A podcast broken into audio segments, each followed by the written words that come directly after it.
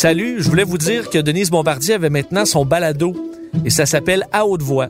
Chaque semaine, Denise discute avec moi, Vincent Dessureau, des enjeux fondateurs de la société québécoise. Avec sa passion et sa fougue habituelle, elle aborde les hommes québécois, la religion, le féminisme.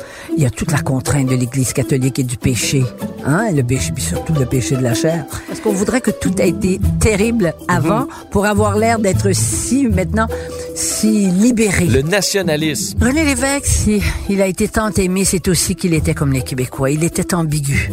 Dans le fond, à haute voix, c'est un balado qui dit à haute voix ce que Denise Bombardier pense haut et fort. À écouter sur l'application Cube Radio ou sur votre plateforme de balado préférée.